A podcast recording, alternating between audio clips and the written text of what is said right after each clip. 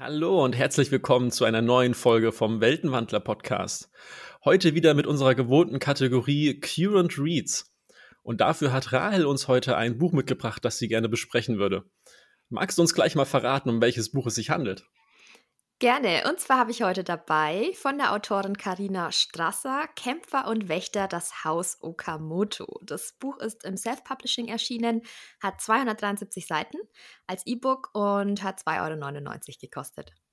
Das klingt doch schon mal interessant. Haus Okamoto war das richtig? Genau, das Haus Okamoto. Das klingt ja schon so ein bisschen japanisch, wenn ich mich nicht irre. Ja, richtig. Sehr gut. Wie bist du denn auf dieses Buch aufmerksam geworden? Ja, und zwar, ähm, wie vielleicht einige wissen, bin ich ja auf Instagram aktiv und dort lernt man immer wieder Autoren kennen, Autorinnen, die im Self-Publishing auch veröffentlichen. Und da bin ich einfach mal über das Profil der Autorin gestoßen, Karina Strasser. Und ich habe gesehen, dass sie eben ein Buch geschrieben hat, das eben, wie du jetzt im Titel auch selber richtig bemerkt hast, ähm, was Japanisches hat. Und ich habe ja irgendwie momentan bin ich in so einer Phase, wo mich äh, Japan und die japanische Kultur total interessiert. Und ich äh, eigentlich auch nach Japan mal reisen wollte. Wegen Corona musste der Urlaub leider erst einmal verschoben werden. Aber dann dachte ich mir, gut, dann, dann lese ich halt ein Buch, das so japanische Vibes hat.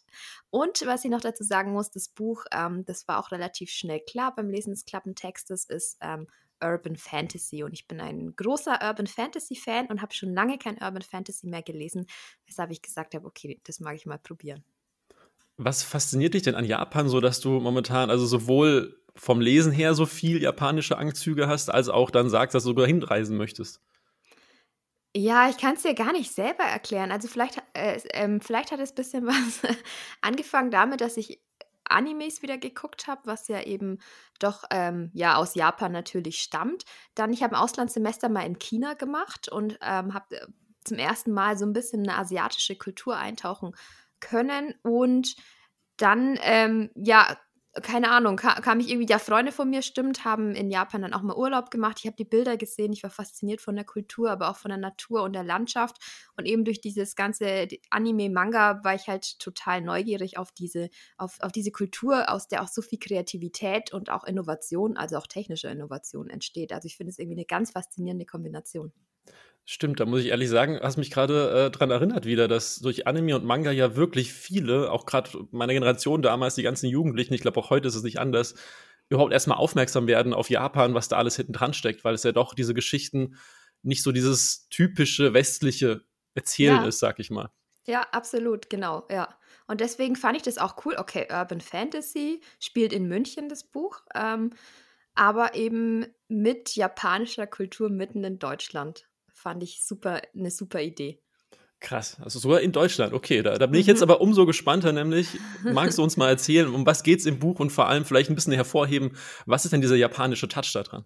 Ja, gerne. Und zwar geht es um die 24-jährige Hanna, Hanna Bergmann. Und ich finde schon mal cool, dass Hanna tatsächlich 24 Jahre alt ist, weil viel Urban Fantasy spielt ja auch ähm, unter Teens. Ähm, mag ich auch. Also ich mag Teenie-Geschichten immer noch, obwohl ich leider kein Teen mehr bin. Aber ich finde es mal cool, dass jemand, die eine, also eine äh, Protagonistin, die einigermaßen erwachsen ist, äh, die Hauptrolle spielt. Sie ist Uni-Absolventin und hat selbst Japanologie studiert. Und sie sucht einen Job und mir hat dieser Einstieg schon äh, super gut gefallen, denn ich konnte mich irgendwie gut in sie hineinversetzen, also so pseudo gut, weil mein Traum war es eigentlich nach dem Abi auch Germanistik zu studieren, ja, jetzt nicht Japanologie, aber eben Germanistik. Und ich dachte mir, nee, damit kann ich ja bestimmt kein Geld verdienen und da finde ich keinen Job, keine Ahnung. Und war unsicher und ich finde es total cool, dass Hannah das durchgezogen hat, jetzt aber tatsächlich vor der Herausforderung steht, einen Job zu finden. Ich weiß nicht, ähm, du hast keine Geisteswissenschaft studiert, oder? Nee, ich bin naturwissenschaftlich gewesen komplett. Dementsprechend ja. kann ich da jetzt nicht sehr viel zu sagen. Ja, aber kenn, ich weiß nicht, ob du, das Problem kennst du dann wahrscheinlich nicht eher mit einem naturwissenschaftlichen Studium, aber Japanologie sehr, sehr exotisch. Und äh, ja, Han Hanna kommt von einem äh, Bewerbungsgespräch, das jetzt, glaube ich, semi gut gelaufen ist, sitzt im ICE wieder zurück nach München. Sie wohnt in München und ähm, trifft im IC aber nach diesem Bewerbungsgespräch auf einen Mann, der sich neben sie setzt. Und er, sie erkennt einen äh, Kamon an seinem Hals baumeln. Ein Kamon ist ein äh, japanisches Familiensymbol und sie hat dieses Symbol schon mal in einem Buch gesehen. Ähm, und das war irgendwie, also sie hat, also sie hat dieses, sie ist so der typische Büchernerd auch. Sie kann sich total gut erinnern, was sie mal gelesen hatte und sie spricht ihn darauf an. Und er ist total überrascht und man merkt schon, dass ja, das jetzt nicht so toll ist oder so gut ist und irgendwas dahinter steckt, dass sie das erkannt hat. Und ähm, ja, zufälligerweise kommt sie dann zu uns Gespräch und sagt, und er sagt dann, ähm, nachdem er erfahren hat, dass sie einen Job sucht, dass seine Mutter zufälligerweise in der Bibliothek arbeitet. Sie hätten eine eigene Bibliothek, irgendwie eine Japan-Bibliothek. Und sie bräuchte jetzt gerade Unterstützung und steckt ihr eine Visitenkarte ein. Ja, und dann bewirbt sie sich halt da und bekommt den Job und ist plötzlich mittendrin in dieser Familie Okamoto. Die wohnen auch irgendwie alle zusammen. Ich habe es nicht ganz verstanden, ob das so ein Mehrfamilienhaus ist, weil da auch mal von verschiedenen Apartments und so geredet wird. Ähm, sie muss da nämlich nicht nur arbeiten, sondern sie muss auch wohnen. Da drin ist es vertraglich festgelegt. Aber sie wundert sich immer mehr, weshalb sie überhaupt diesen Job bekommen hat. Sie hat das Gefühl, es geht gar nicht darum, dass sie da arbeitet und checkt auch überhaupt nicht, was komisch ist und die auch teilweise schlecht über sie reden, die Familienmitglieder. Ja, und also ganz komische Ausgangssituation für sie persönlich.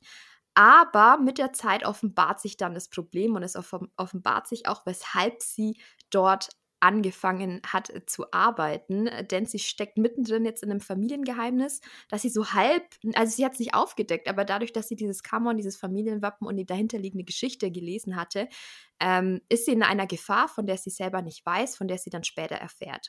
Und diese Gefahr, das kann ich jetzt schon mal sagen, ähm, ohne viel zu spoilern, es geht darum, und das ist, finde ich, das wirklich Coole an dem Plot, die Idee, dass Geister aus Geschichten oder Figuren aus Geschichten ähm, zum Leben erweckt werden können.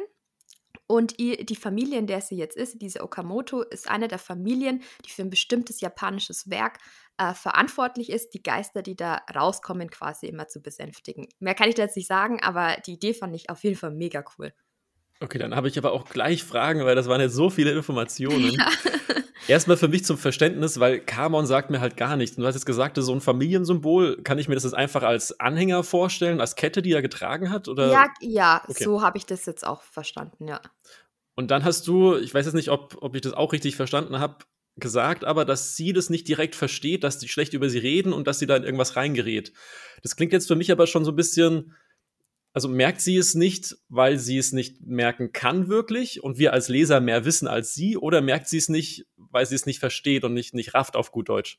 Also sie versteht sich so wirklich und man muss wissen, dass Hannah eine Protagonistin ist, die sehr unsicher ist, die auch introvertiert ist, manchmal ein bisschen, ja, schwächlich, schwach daherkommt und auch Konfrontationen erstmal so aus dem Weg geht. Also später dann, es kommen schon mal Szenen, wo sie dann mal mutiger wird und mal dagegen redet. Da gibt es einen, einen, Onkel oder halt das mehr oder weniger als Familienoberhaupt da, mit dem äh, sie sich dann auch mal sogar anlegt.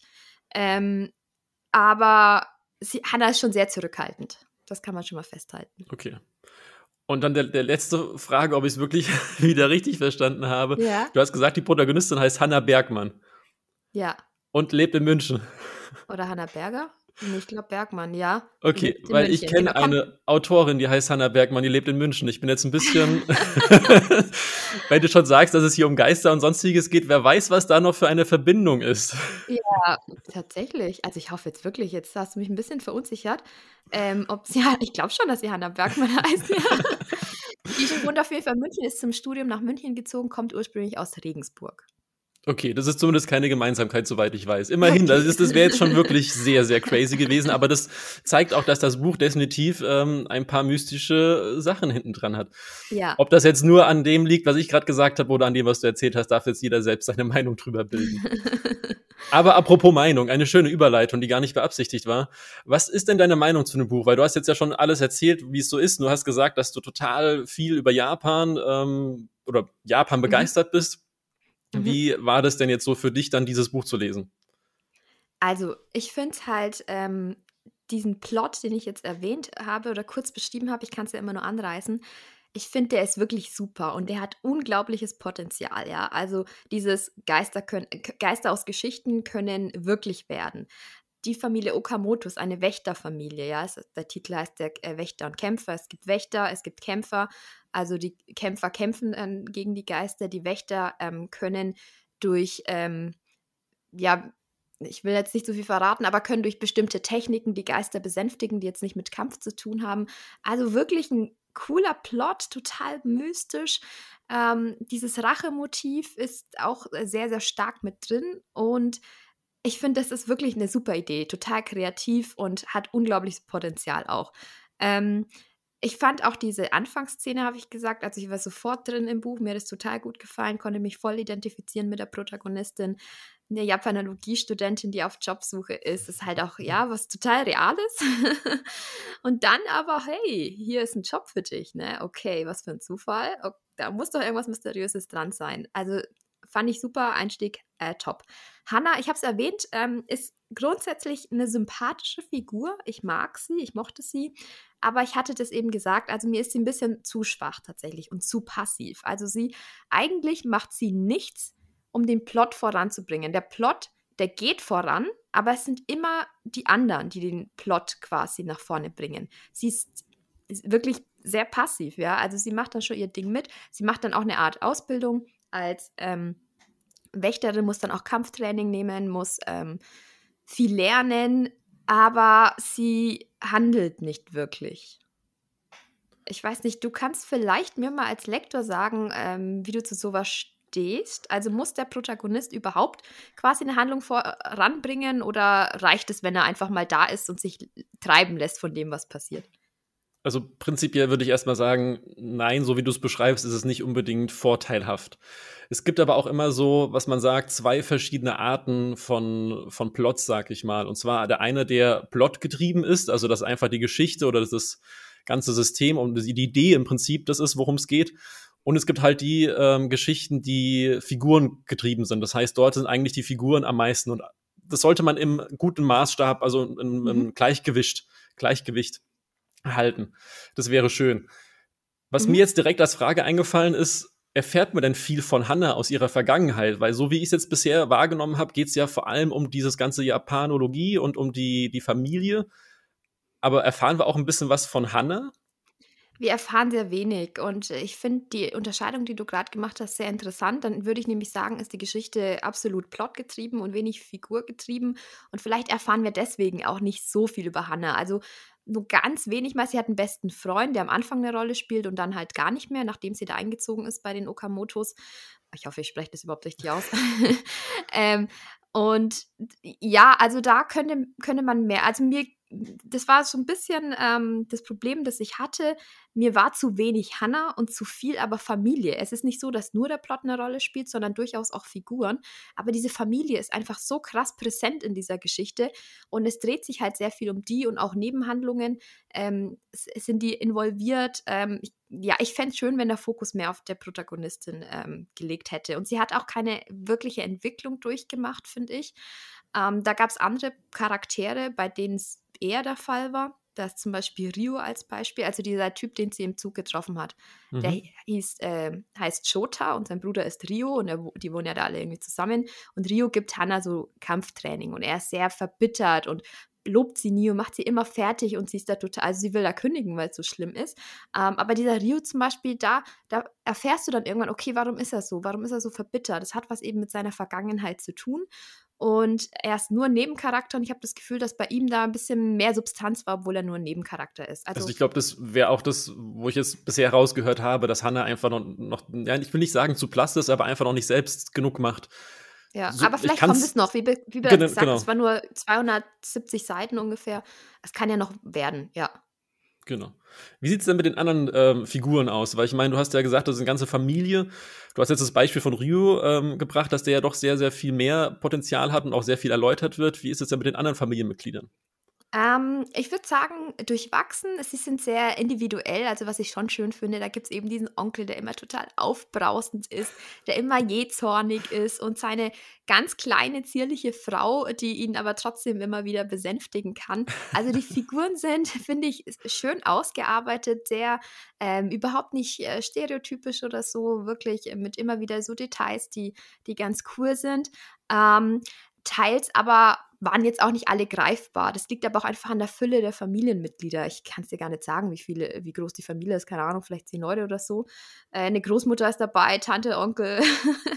also voll crazy, wie die da alle zusammenleben. Ähm, und da, da geht es allein, ich sag mal, von der, das geht nicht, dass du alle Charaktere da krass ausarbeiten kannst. Aber mit der Zeit hatte ich dann, konnte ich die Figuren auf jeden Fall gut einschätzen. Ähm, was, was, mein, was ich ein bisschen herausfordernd fand, war, und das, das klingt jetzt echt blöd, ne? Weil, aber das, das Authentische an der Geschichte ist ja, dass das alles Japan oder Japaner, japanischstämmige sind. Und die haben halt alle natürlich japanische Namen und ich hatte Probleme, mir die Namen zu merken und wusste dann immer nicht so genau, okay, wer ist jetzt was? Habe alles total immer durcheinander gebracht. Aber die Autorin hatte dem eigentlich vorgesorgt. Die hat, und das habe ich leider erst am Ende, das ist jetzt das Problem, das ich mit E-Books habe. Ich habe nicht den Überblick über das ganze Buch. Ich habe dann erst, als ich die letzten Seiten gelesen habe, festgestellt, dass hinten Glossar und Anhang ist. Und da waren so viele coole Sachen drin. Da ist ein Ausspracheregister, da ist, äh, nicht Register, Ausspracheanleitung, da ist ein Familienstammbaum drin. Ich hätte, wenn es jetzt ein äh, Printbook wäre, hätte ich, okay, wer ist denn jetzt das schon wieder? Hätte ich einfach nach hinten geblättert und festgestellt, ah, okay, das ist der Mann von der und der. Ne? Also verstehst du, was ich meine? Und die hat auch noch wirklich die wichtigsten Begriffe noch mehr erläutert, ein Lexikon hinten drin. Das ist so gut ausgearbeitet, dieser letzte Teil, dieser Anhang. Und ich Idiot habe es leider erst am Ende gecheckt. ja, aber das ist definitiv ein Problem von E-Books. Ähm, das Springen ist dann doch etwas, also ja, man kann es doch relativ gut, indem man einfach die Seitenzahl, zumindest bei dem Modell, was ich habe, eintippen kann. Aber es ist doch was anderes, als wenn ich einfach nur ein Lesezeichen hinten drin habe und jedes Mal schnell ja. mal umblättern kann. Ja, aber für alle, die das Buch noch lesen wollen, jetzt wisst ihr es, es gibt hinten Glossar und Anhang. Genau. Jetzt hast ja. du ja schon gesagt, dass es so viel ist. Da stellt sich für mich noch eine Frage, und zwar, wir haben ja nur 270 Seiten. Mhm. Findest du, dass das zu wenig, also zu, zu wenige Seiten sind für die, für die Menge an Informationen und Figuren? Das ist eine gute Frage tatsächlich ich hatte das Gefühl, also vom Plot her haben die, haben die Seiten auf jeden Fall gereicht. Und ich finde eigentlich auch, dass von der Figurenbeschreibung das völlig ausreicht.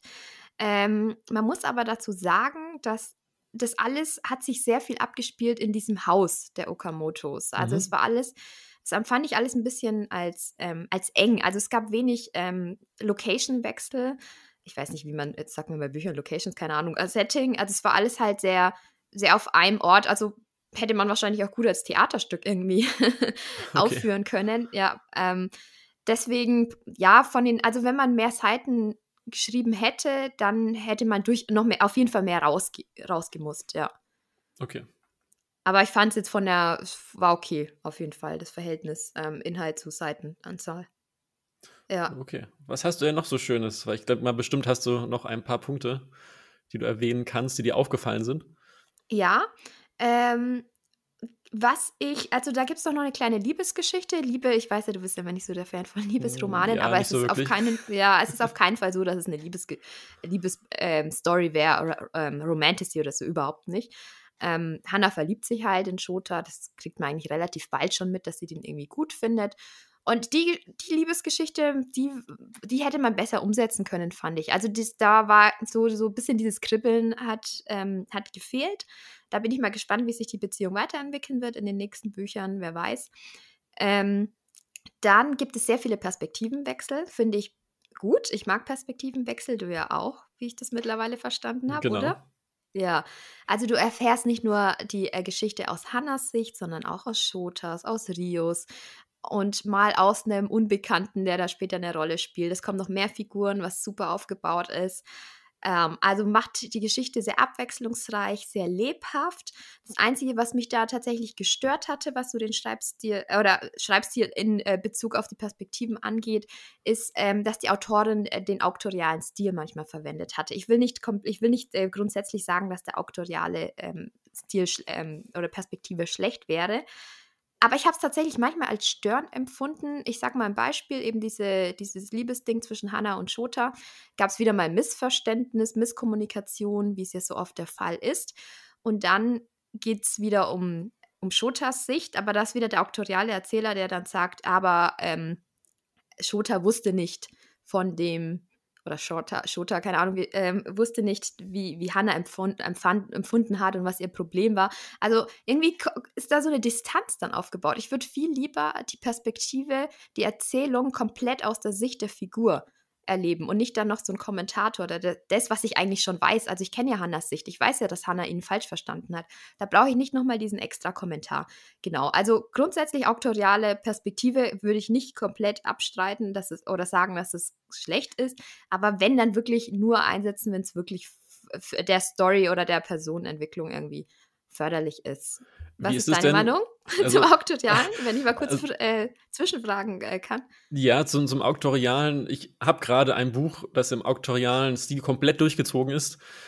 Ich bin auch nicht sehr weit, muss man dazu sagen. Also ich äh, bin noch mittendrin. Ähm, es war am Anfang sehr gewöhnungsbedürftig und das Distanzieren vor allem. Das, das kann ich 100% nachvollziehen. Das ist einfach dass ich mich nicht so verbunden mit den Figuren fühle, als wenn es jetzt in der Ich- oder in dem personellen Erzähler wäre. Und das ist für mich dann schon ein Kritikpunkt. Ähm, muss aber, also ich würde es gerne erst am Ende dann von den Geschichten immer beurteilen, weil es gibt meistens ja. Gründe, warum es der Auktoriale gewählt wurde, weil vielleicht Informationen sonst nicht hätten rübergebracht werden können. Ja. Und sonstige Sachen. Daher, da muss man mal ein bisschen ähm, gucken. Aber was mich jetzt noch mehr interessiert ist, du sagst ja, dass trotzdem aus den Perspektiven erzählt wird. Ist es denn ein Ich-Erzähler oder ein personeller? Ähm, aus Hannas Perspektive ist es der Ich-Erzähler oder die Ich-Erzählerin. Mhm. Und aus den anderen der Personale oder eben der Auktoriale.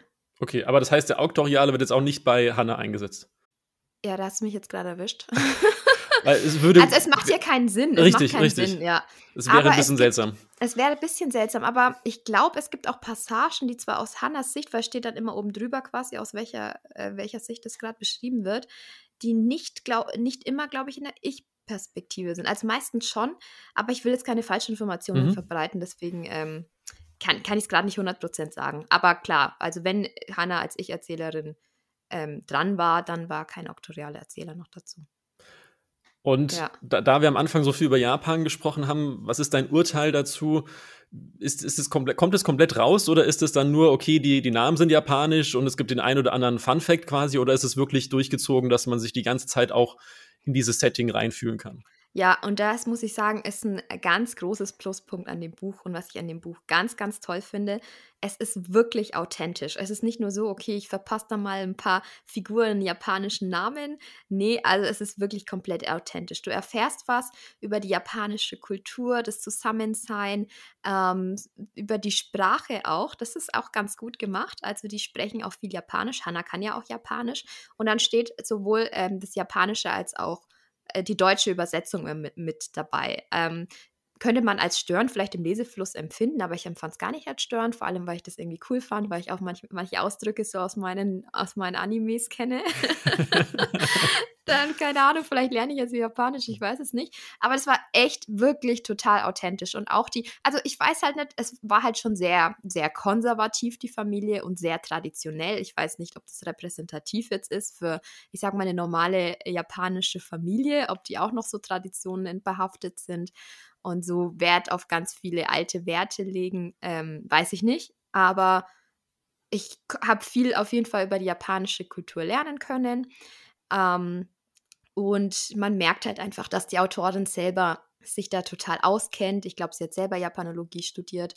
Ähm, sie kennt sich da aus und bringt ihr Wissen rein und auch das kulturelle Wissen, was ich ganz toll fand. Also diese Geschichte, über die die Familie ähm, wacht, ist eine, die es auch wirklich gibt. Also ich glaube, ein paar Änderungen oder so hat sie schon gemacht. Aber ich glaube, das ist so japanisches Kulturgut. Da müssen wir mal die Autorin selber fragen. Die wollen wir ja auch noch einladen. Ähm, die, was, keine Ahnung, so, ich will nicht sagen Nationalepos oder sowas, aber ich glaube etwas, was in der, in der Geschichte verankert ist. Also du erfährst dann eigentlich nicht nur was über Familiengeschichte, sondern eben auch so Literaturgeschichte eigentlich. Ja, und das fand ich wirklich Hammer an dem Buch, muss ich sagen, super. Ähm, manchmal, da vielleicht nochmal einschränkend, es gibt ja auch diese Schreibregel, dieses, äh, wie Show, Don't Tell. Ne? Genau, ja. Also es wurde schon viel getellt, sage ich mal. Also ultra viel beschrieben und so weiter. Ähm, ich verstehe das, weil du wirklich viele Informationen hast, eben auch was dieses Japan-Ding angeht, was, ich meine, Hannah kommt ja auch eigentlich in eine Welt rein, die für sie neu ist, mit, mit, diesem, mit dieser Geschichte, mit diesen Geistern und so weiter. Und das wird halt ganz, ganz viel erklärt und beschrieben. Und das war ein bisschen für mich manchmal so ein äh, Information Overload, dass ich überhaupt nicht mehr gecheckt habe, okay, scheiße, okay. um was geht's oh jetzt? Ja, aber ähm, ja, aber das ist halt, ja, ich meine, dafür ist es halt authentisch, dafür erfährst du halt so viel. Ja. Also aber ich muss sagen. Ja. Das macht das Buch vielleicht aber auch noch mal ein zweites Mal lesenswert, dass man es danach noch mal liest, um das Ganze noch besser zu erfassen, oder? Ja, absolut. Und jetzt vor allem, wo ich auch den Glossar entdeckt habe und den Anna, jetzt dann sowieso. Ja, also ich glaube wirklich, dass beim zweiten Lesen, doch, das, das ist äh, wirklich ein guter Impuls nochmal von dir. Das ist ein Buch, das kann man echt nochmal lesen. Und ich glaube, beim zweiten Mal ist der Genuss sogar noch größer. Ja. Und die Handlung, und jetzt komme ich dann auch bald zum Schluss, habe jetzt schon viel geredet, ähm, nimmt noch eine total spannende Handlung an. Also manchmal stockt eben die Handlung, weil eben dieses wird viel äh, dieses Tell, heißt ja erzählen, ne? Mhm. Ähm, viel erzählt, viel beschrieben und dann stockt es halt. Also manchmal in der, irgendwann in der Mitte oder so, oder am ersten Drittel des Buches habe ich mir dann gedacht, okay, ich hoffe, es geht weiter, aber dann kam noch eine super spannende Wendung mit rein ähm, die es zum Ende hin einfach wirklich ganz, ganz toll äh, entwickelt wurde und endet dann auch mit einem richtig krassen Cliffhanger.